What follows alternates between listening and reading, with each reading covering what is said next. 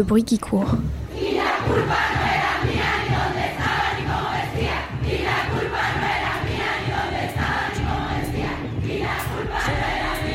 Tu l'entends Le bruit qui court. Tu l'entends La gronde des femmes.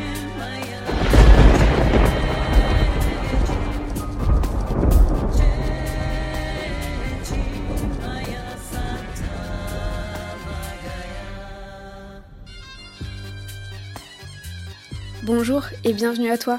Tu écoutes actuellement Le bruit qui court, ton podcast féministe internationaliste qui te présente à chaque épisode un pays et une de ses habitantes pour échanger sur ce qui nous lie, nous oppose, nous oppresse et nous libère en tant que femmes du monde entier. Au micro de cette version campus du bruit qui court, des étudiantes françaises et internationales se donnent la réplique dans des échanges sorores au-delà des frontières. Dans cet épisode, Célène interview Nabila. Cette dernière est née en République centrafricaine et elle nous partage son riche parcours migratoire qui l'a emmenée jusqu'en France. Célène et Nabila abordent ensemble le thème de l'impact de la religion dans l'éducation des filles centrafricaines et plus généralement de la condition des femmes dans ce pays. Bonsoir et bienvenue à tous. Aujourd'hui, on se retrouve sur le continent africain, plus précisément en Centrafrique. Notre invité du soir est Nabila. Bienvenue Nabila. Oui, merci. Bonsoir Célène. Je suis très ravie de participer à ce projet comme vous toutes. Merci à toi de participer au court. Donc, le sujet de ce podcast est donc l'impact de la religion dans l'éducation des filles. Donc, pour parler un peu plus euh, du pays, la République centrafricaine, couramment appelée la Centrafrique ou RCA, est un État d'Afrique centrale en voie de développement. Il est entouré par le Cameroun, le Tchad, le Soudan, la République démocratique du Congo. Sa capitale est donc Bangui. C'est un pays qui est membre de l'Union africaine, donc c'est aussi un pays enclavé sans accès à la mer. Ancienne colonie britannique et française, la Centrafrique a proclamé son indépendance en 1958. Elle est donc un pays membre de l'Organisation de la coopération islamique. Donc cependant, on y pratique plusieurs religions. Le président de la République est Faustin Archange Tando Touadara, pardon. Il est en fonction depuis le 30 mars 2011, mais entre-temps il a été réélu en 2020. Donc la Centrafrique est un pays partagé entre les savanes et la forêt équatoriale. Donc le pays souffre d'inondations en raison du manque d'entretien des fleuves, ce qui engendre la saison des pluies. Malheureusement, la guerre civile est toujours d'actualité, même si cela évolué au fil du temps. Donc, en ce qui concerne la situation sociale du pays, la Centrafrique a créé une association féministe du ministère du Travail de l'Emploi, de la protection sociale et de la formation professionnelle. Cette association a pour but de respecter les droits des femmes dans le secteur administratif et dans la vie euh, professionnelle des femmes. Donc, les femmes centrafricaines ont subi des violences sexuelles et morales, notamment durant la guerre. Donc, leur place reste donc limitée. Il existe aussi euh, plusieurs commissions qui ont été mises en place pour la protection des droits des femmes, par exemple la commission des affaires étrangères, la commission population, genre et développement, droits de l'homme, droit international humanitaire. Des actions féministes existent au Centrafrique, même si cela ne s'appelle pas officiellement féminisme. Décembre 2020, une femme du nom de Catherine Samba Bonza s'est candidatée pour les élections présidentielles. Donc j'ai donc aussi trouvé un article qui porte sur les baptiseuses, c'est-à-dire que certaines femmes se sont proposées à diriger les chantiers. Elles sont qualifiées d'ouvrières, donc c'est vraiment la première fois qu'on assiste à l'émancipation euh, de la femme en Centrafrique.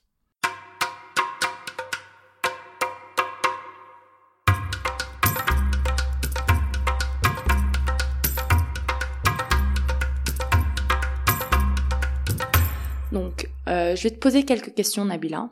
Peux-tu nous expliquer, par exemple, ton parcours? Comment tu as fait de, de Centrafrique jusqu'en France de venir seule?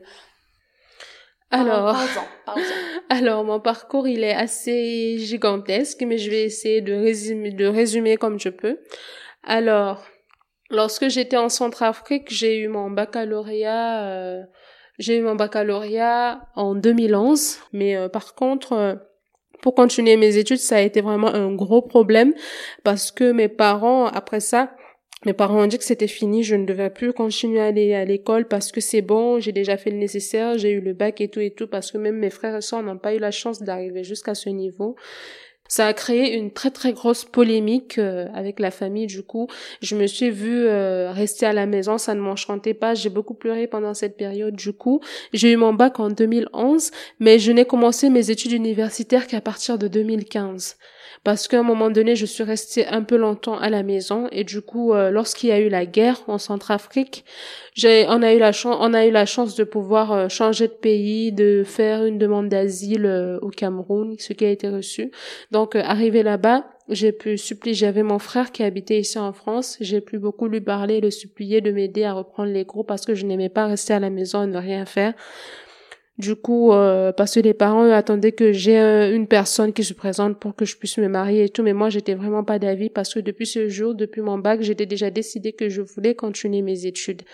Donc euh, voilà, c'est là où mon frère euh, essaie de parler avec mes parents, convaincre la famille de me laisser, et c'est là où j'ai commencé. j'ai fait ma première et ma deuxième année de BTS à l'université. C'est, c'était aux charges de mon frère, c'était mon charge qui payait, c'était, pardon, c'était mon frère qui payait euh, mes études universitaires.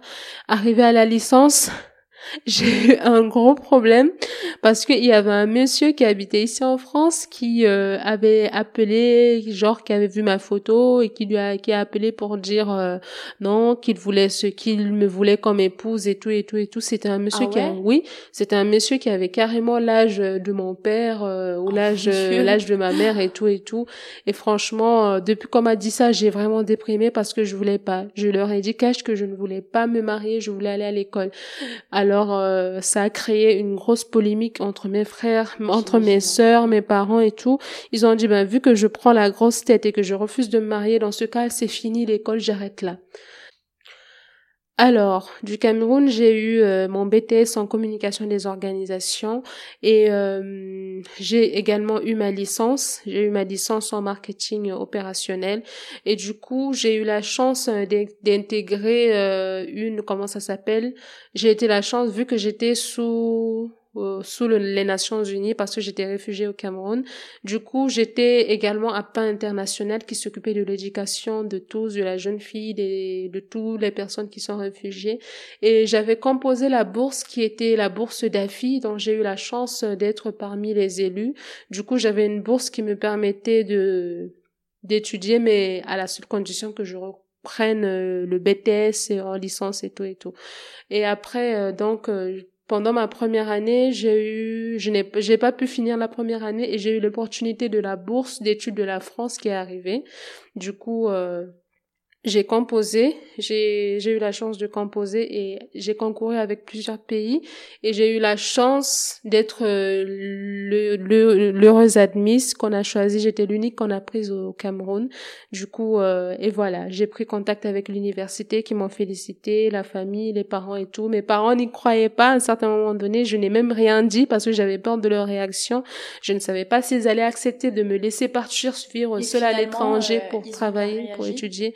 Si, au contraire, euh, ce qui m'a semblé le plus bizarre, c'est que ma mère était contente, mon père était très content. Et du coup, voilà, c'est là où j'ai lancé, on a lancé l'école et moi, on a lancé les procédures. J'ai été épaulée par l'école, les Nations Unies et euh, certaines associations qui m'ont aidé euh, à venir jusqu'ici. Donc voilà, les démarches administratives ont été lancées et me voici arrivée en France pour les études. Bah super, super, franchement ça a, ça a payé du coup, hein Oui, ça a payé, si on peut dire ça. Donc vraiment sur euh, la question de l'impact de la religion euh, sur l'éducation des femmes. Donc comme je l'ai annoncé tout à l'heure, la Centrafrique est devenue membre de l'organisation et de la coopération islamique. De ce que j'ai pu trouver, la religion islamique a beaucoup de conséquences sur la vie de la population. La religion influence-t-elle donc euh, l'éducation des femmes? Peux-tu nous en dire un peu plus sur ça? Alors, euh, la question est de savoir si euh, la religion influence euh, l'éducation des femmes. On pourrait dire oui, exactement oui, sans hésitation, la religion influence beaucoup l'éducation de la femme en Centrafrique parce que la religion, si je peux dire ça de nos jours, c'est un genre de cal qui fait que à un certain âge les parents ne veulent pas que leurs enfants aillent à l'école ou bien carrément qu'ils n'y aillent pas c'est un peu compliqué, surtout dans la religion musulmane d'où je viens. J'ai été carrément un grand exemple parce que ça n'a pas été facile euh, dans le contexte de mes études. J'ai eu un moment donné où j'ai dû tenir tête pour arriver là où j'en suis, mais ce n'est pas les autres n'ont pas eu la même chance que moi d'arriver euh, à ce stade où j'en suis actuellement. L'histoire de la religion, l'éducation, c'est très compliqué parce que certains parents ont une forte conception genre euh, moi je n'ai pas été à l'école, euh, ma, ma grand-mère, mes parents n'ont pas été à l'école, donc ma fille n'ira pas à l'école parce que ça ne sert à rien. École ou pas école, euh, c'est toujours la finalité, c'est le foyer, c'est c'est la maison, c'est les enfants, c'est tout. Donc certaines personnes ou bien la plupart des parents ne voient pas une nécessité à laisser leurs enfants aller à l'école ou apprendre un métier, c'est très compliqué. c'est vraiment ce genre d'exemple qui montre que vraiment euh, en France notamment, donc on a à peu près euh, plus ou moins les mêmes euh, préjugés bah, pour pour le Centrafrique. Pour ma part, lorsqu'on parle du Centrafrique, rien en particulier me venait à l'esprit, donc puisque je ne connaissais absolument rien du pays.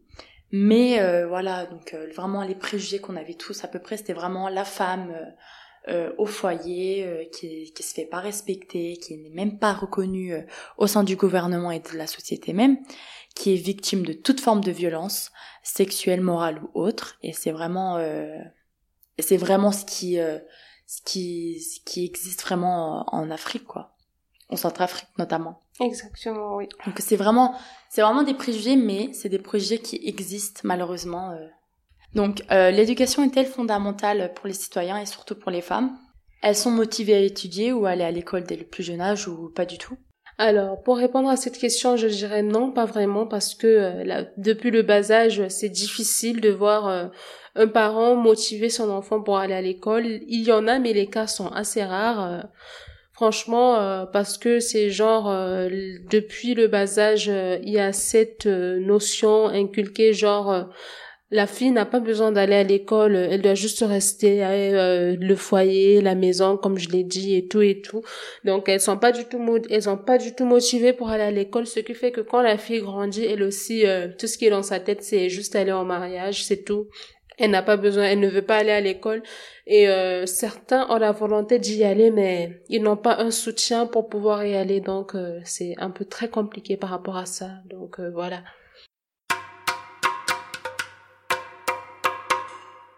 Comment la femme est donc perçue par la communauté? Comment est-elle caractérisée en Centrafrique? Alors, en Centrafrique, la communauté, la femme est plus vue comme cette entité qui est juste là pour s'occuper de la famille, au fait. Elle n'a pas vraiment son mot à dire. Tout ce qu'elle a à faire, c'est juste euh, passer un stage chez ses parents, apprendre à faire la cuisine, aller au marché, venir préparer. Et après, euh, quand elle trouve un mari, qu'elle se marie, parce qu'à un moment donné, tu as l'impression que les parents, à un certain âge, ils, ont, ils en ont marre d'avoir leurs enfants chez eux, surtout les filles. Euh, par exemple, moi, avant de venir, avant de quitter la Centrafrique, j'avais des voisins, j'avais des voisins qui avaient, ce qui m'a vraiment choqué, c'est qu'il y avait, il y avait des filles de 14 ans, de, de 15 ans, de 16 ans. Ce qui était le plus choquant, c'est de savoir que la plus petite de 14 ans avait déjà été fiancée et son mariage était dans bientôt, tout ça, ça m'avait énormément choqué, donc euh, voilà un ah peu. Ah ouais, quand même. Du coup, euh, les certaines ethnies n'envoient pas du tout leurs enfants à l'école, comme cette petite fille dont je viens de dire, euh, elle n'a pas été envoyée à l'école, juste à l'école coranique. Mais même l'école coranique, à un certain moment donné, c'est stop, c'est arrêté. Donc euh, voilà, c'est le mariage ou rien. Il y a une certaine manière dont les femmes sont vraiment perçues. Euh, ils disent que à chaque fois, elle n'a pas besoin d'aller à l'école parce qu'au final, ça ne lui servira à rien vu que elle ne travaillera pas, elle n'ira pas, elle fera pas des grandes choses. C'est tout. Il y a vraiment cette minimisation et cette discrimination par rapport à la femme, ce qui est vraiment choquant pour moi. Donc, euh, comment elles réagissent face à ce manque d'éducation? Moi, je pense qu'elles elles sont muettes et qu'elles portent pas leur propre voix euh, face à face à leur famille surtout et face à le face à d'autres communautés, face à la, société aussi. Exactement, c'est ça. Je dirais que les femmes sont résiliées à leur sort parce que euh, dès le bas âge, on leur inculque le fait que tu ne pars pas à l'école, euh, ça ne te servira à rien. Nos grands-parents, mes parents, moi, ta mère, ton père, j'ai jamais été à l'école. En même temps, ça ne m'a ça ne m'a servi à rien. Donc euh, que tu tu n'iras pas parce que toi aussi ça ne te servira à rien. Du coup, depuis l'enfance, il n'y a pas cette motivation en fait à un moment donné, elle grandit avec le fait que, que je le fasse ou pas, ça ne va rien changer parce qu'au final, ça a toujours été la même chose. Elles sont résiliées à leur sort. Elles sont résiliées à leur sort. Elles n'essaient pas de se battre pour ce qu'elles veulent. Moi, par contre, euh, moi, j'ai eu beaucoup de chance parce que, euh, j'ai j'ai vraiment bataillé pour pouvoir en arriver là. Mais euh, je on est pas très fiers de toi Nabila. Merci.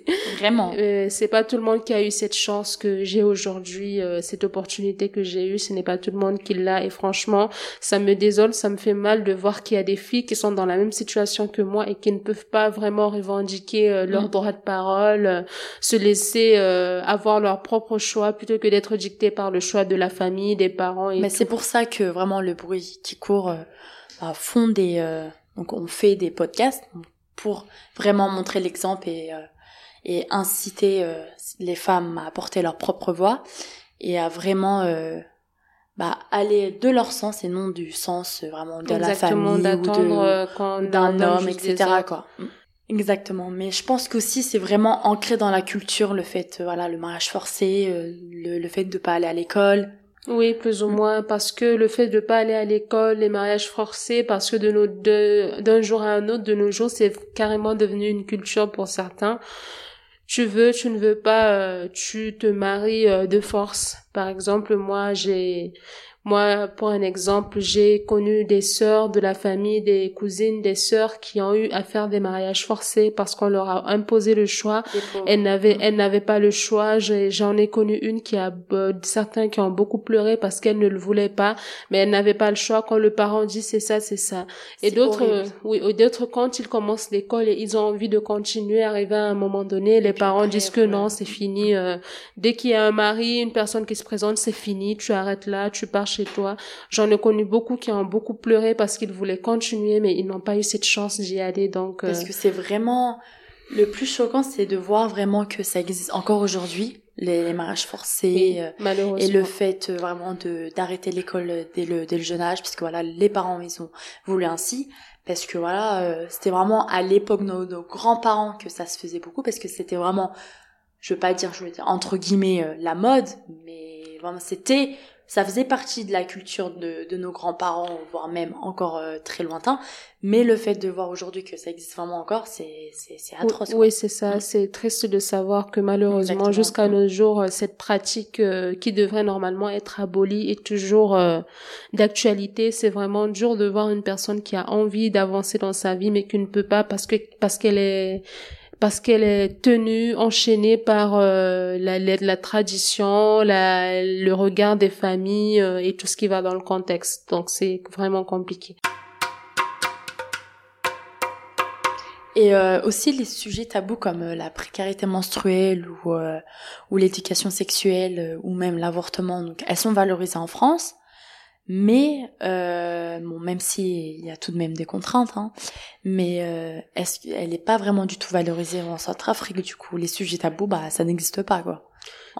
Oui, en quelque sorte, euh, je me rappelle quand j'étais encore à l'école, au collège, j'avais, euh, on avait des cours pour ceux qui avaient la chance. Bon, j'étais presque la seule où nous sommes pour sur plusieurs études élèves. Nous, j'étais peut-être sur 50, j'étais peut-être la seule musulmane de la classe, ou bien nous étions tout simplement deux dans la classe et tout. Euh, Il y a une petite minorité. Euh, Exactement, une très très petite minorité des filles musulmanes et tout et tout. Du coup, euh, c'est même pareil pour les filles, en même temps pour les filles, mais beaucoup ne prennent pas trop les choses au sérieux parce que même si elle commence au final, il y a ce problème où euh, il y a la puberté qui joue beaucoup, si je peux aborder ce sujet, parce que à un certain âge, surtout, voilà, surtout le milieu scolaire, euh, les femmes ne connaissent pas vraiment comment s'y prendre sur leur vie sexuelle et tout. Et malheureux, malheureux sont ceux qui se laissent aller et finalement tombent en, beaucoup de filles tombent enceintes au milieu scolaire parce que l'éducation, l'éducation n'est pas valorisée en même temps depuis le bas âge, hein. surtout l'éducation sexuelle à bas âge, parce que c'est un truc, euh, si je peux dire ça, un truc où un parent a honte. Finalement, je n'ai pas trop abordé ce sujet avec mes parents.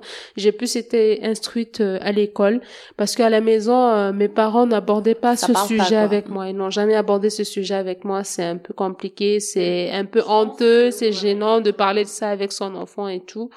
Voilà, moi, l'éducation sexuelle, j'ai eu la chance, euh, j'ai beaucoup été instruite à l'école par rapport à ça. Et vraiment, je souhaite vraiment aux filles et aux personnes qui sont dans le besoin d'être aussi dans cette situation, d'apprendre dès le bas âge parce que au milieu scolaire, oui, oui, au milieu scolaire, on assiste à beaucoup de choses. Et du coup, euh, ce sujet est très tabou pour les parents, que ce soit musulmans ou chrétiens, de parler de sexe avec leurs enfants.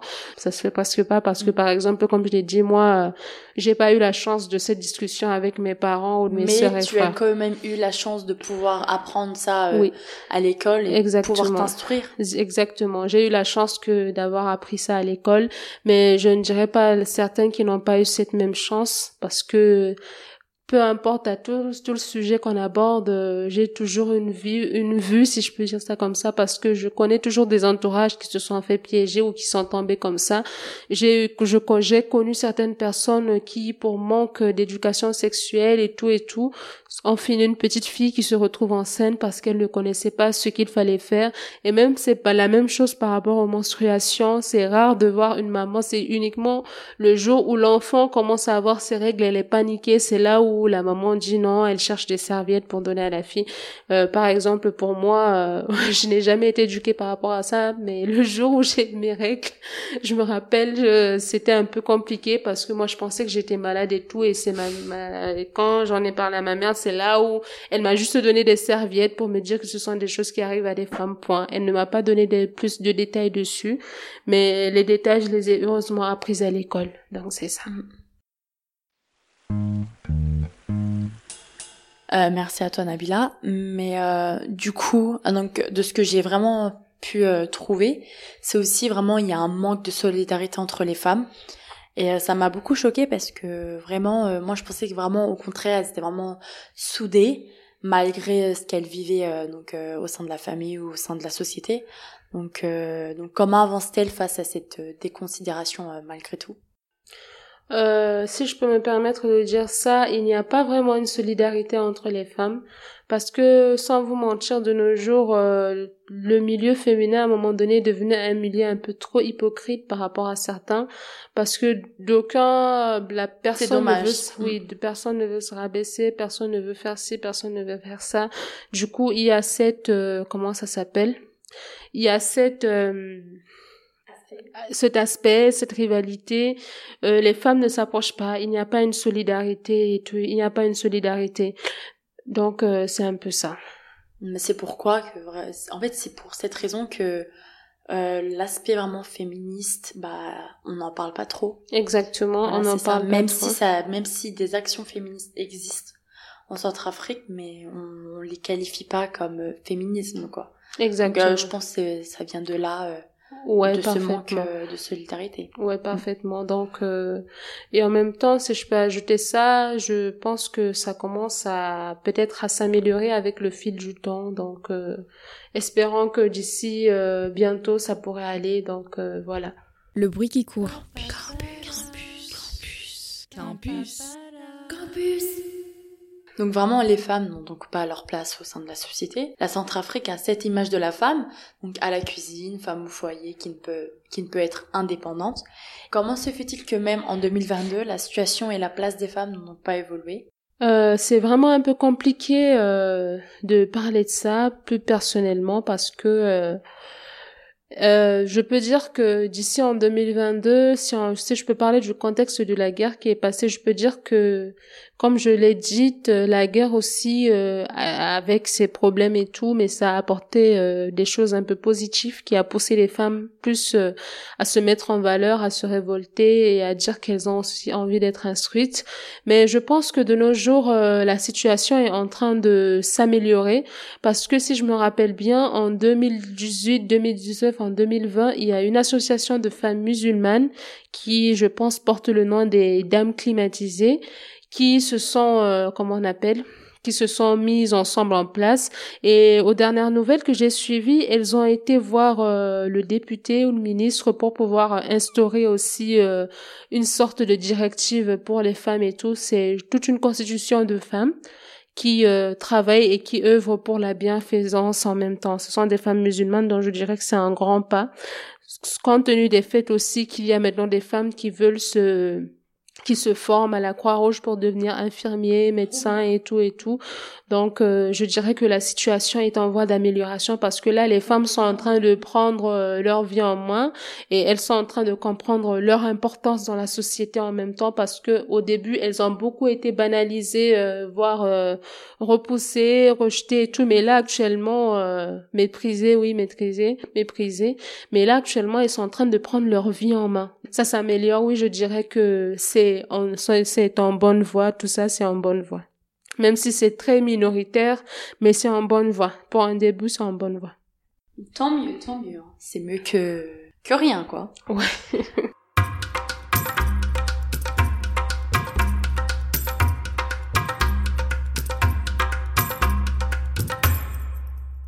Pour conclure à cet échange qui fut vraiment enrichissante, donc quelles sont les améliorations et contributions que tu peux apporter face à cette situation. Si je peux donner par exemple euh, mes pour moi mais les choses les petits trucs qui peuvent apporter peut-être un petit changement c'est que les femmes aussi puissent euh, continuer à prendre leur vie en main et de s'insérer dans le milieu professionnel comme tout le monde. De s'insérer dans le milieu professionnel comme mais je trouve aussi que tu es vraiment un bon exemple pour elles Merci. et euh, vraiment parce que tout ce que tu as réussi à entreprendre euh, jusqu'à aujourd'hui, bah tu l'as fait vraiment seule. T'es venue euh, ici en France toute seule, sans l'aide de tes parents, je pense, oui. Et vraiment, tu apportes vraiment une force, une force vraiment euh, indescriptible, si je peux vraiment exagérer sur les mots, pour les femmes en Centrafrique, parce que peut-être il y en a qui, il y, en, a qui veulent vraiment faire la même chose que toi, mais qui ne peuvent pas. Exactement. À cause, par exemple, parce qu'elles ont peur. Des contraintes et tout ça d'oppression de, de leurs parents. C'est vraiment bien parce que vraiment tu apportes quelque chose de, de fort et, euh, et franchement on est très très très fiers de toi. Je veux vraiment encore te le redire. Merci. Mais on est, vraiment très fiers de toi et euh, moi surtout je suis vraiment bah, je suis vraiment très contente d'avoir pu euh, faire ce, ce, projet avec toi, d'avoir pu travailler avec toi et vraiment de pouvoir faire ce, cet échange-là. Et vraiment, j'adore, j'adore, j'adore. Il n'y a pas d'autre mot Thank you. Si on peut venir un peu des préjugés par rapport à la France. Donc vraiment, quels sont, quels ont été tes préjugés par rapport à la France quand tu es arrivé par exemple en France Alors euh, déjà, quand on est en Afrique, avant d'arriver en France, déjà on entend beaucoup de choses, euh, genre euh, la France c'est le pays de rêve, la France c'est ci, la France c'est ça. Bon, en réalité, je suis arrivée, j'étais un peu surpris par rapport à certaines choses, et la plus grande des choses était le climat déjà pour pour un moment donné. pas habituée. Pas du tout pas du tout pour quelqu'un qui sort de 38 à 40 degrés se retrouver dans la dizaine ou la vingtaine. Franchement, j'ai vraiment pris du temps pour m'acclimater au climat. Donc, euh, c'était un peu compliqué au début parce que quand les autres avaient chaud, moi j'avais froid. Donc, c'était ça le plus important des choses que j'ai eues tu t'es habitué. Exactement, c'est ça. C'est le principal. Oui, et dans le contexte de l'école aussi, c'est vrai que c'est deux mondes. C'est un monde qui est carrément différent du mien. Le temps, la manière de donner cours, le système, les contenus. Franchement, il y avait des choses même que je n'avais jamais fait, mais que je devais vraiment très vite m'adapter pour pouvoir avancer. Donc, euh, je rappellerai que les débuts étaient vraiment vraiment difficiles, mais euh, je m'adapte petit à petit, donc euh, ça va. La France, franchement, c'est j'ai beaucoup aimé. C'est un pays vraiment qui donne le droit aux femmes de faire, euh, d'aller à l'école. C'est pas un pays qui renferme les femmes comme chez moi, qui leur dicte comment est-ce qu'ils doivent faire, comment ils doivent vivre, euh, comment ils doivent faire et tout, le mot d'emploi, le mot d'emploi carrément. Mais euh, franchement, Merci, j'ai la chance que j'ai, j'ai une très grande chance de pouvoir venir jusqu'ici pour pouvoir continuer mes études. Merci beaucoup Nabila. Tu es vraiment courageuse. Merci, c'est gentil. Ça, vraiment, je le tiens à le préciser, tu es vraiment courageuse. Que tu, bah, tu es déjà un très, très, très bel exemple ah non, euh, ah pour non, euh, surtout les femmes centrafricaines. C'est dur, mais c'est pas impossible. Exactement. Donc vraiment, le message que tu souhaites faire passer, c'est quoi? Ce que je veux passer comme message, c'est que c'est vrai que c'est dur, mais c'est pas impossible, comme je viens de le dire, c'est dur, mais c'est pas impossible. Franchement, euh, les femmes, ne vous laissez pas trop euh, dicter par euh, ce que pensent les autres. Personne ne peut, personne ne peut, comment dirais-je, personne ne peut choisir votre vie, la vie de quelqu'un à sa place. Donc, franchement, si une personne a vraiment envie d'étudier, qu'elle s'investisse à étudier, et franchement, je pousse les femmes à beaucoup euh, s'ouvrir, à travailler et également à entrer dans la société. Euh, comme ça, il y aura plus une grande parité euh, dans tout ça. Voilà. Et euh, une dernière chose que j'aimerais ajouter, désolé, c'est que moi j'ai été réfugiée dans mon pays et on ne se dit pas que c'est pas parce qu'on est réfugié qu'on peut rien faire ou que qu'on est privé de tout. Au contraire, si j'avais cru en ça, je ne serais pas là aujourd'hui. Donc euh, j'encourage vraiment les femmes à croire en elles et à ne pas se résumer au fait qu'elles sont réfugiées et qu'elles ne peuvent plus rien faire ou que leur vie est finie. Euh. là où quand il y a de la vie, il y a toujours de l'espoir. Merci Nabila d'avoir euh, partagé euh, ton témoignage avec nous. Franchement, c'était cool. Merci beaucoup Célène, c'était vraiment magnifique. Je suis contente d'avoir partagé euh, cette expérience avec toi. Merci à nos deux étudiantes pour leur travail et leur témoignage. Si cet épisode vous a plu, vous pouvez laisser un commentaire et 5 étoiles sur Apple Podcast. C'est le meilleur moyen gratuit de soutenir le bruit qui court. On reste présente sur les réseaux, surtout sur Instagram, pour échanger quand vous le souhaitez et pour découvrir tous nos événements physiques sur le thème de l'égalité des sexes et des genres. Ce podcast est soutenu par la Commission européenne et son projet Mind Changers qui vise à renforcer les connaissances et l'engagement des citoyens et des citoyennes sur les objectifs de développement durable de l'ONU. Pour en savoir plus, n'hésitez pas à vous rendre sur le lien en bio. En ce qui me concerne, je vous dis à très vite pour qu'on entende ensemble le bruit qui court.